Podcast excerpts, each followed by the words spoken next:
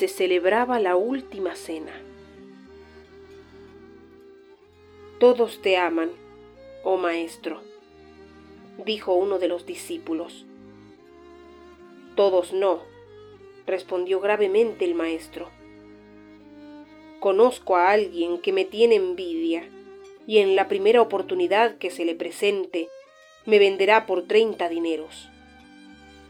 Ya sé a quién aludes, exclamó el discípulo. También a mí me habló mal de ti. Y a mí, añadió otro discípulo. Y a mí, y a mí, dijeron todos los demás, todos menos uno que permanecía silencioso. Pero es el único, prosiguió el que había hablado primero.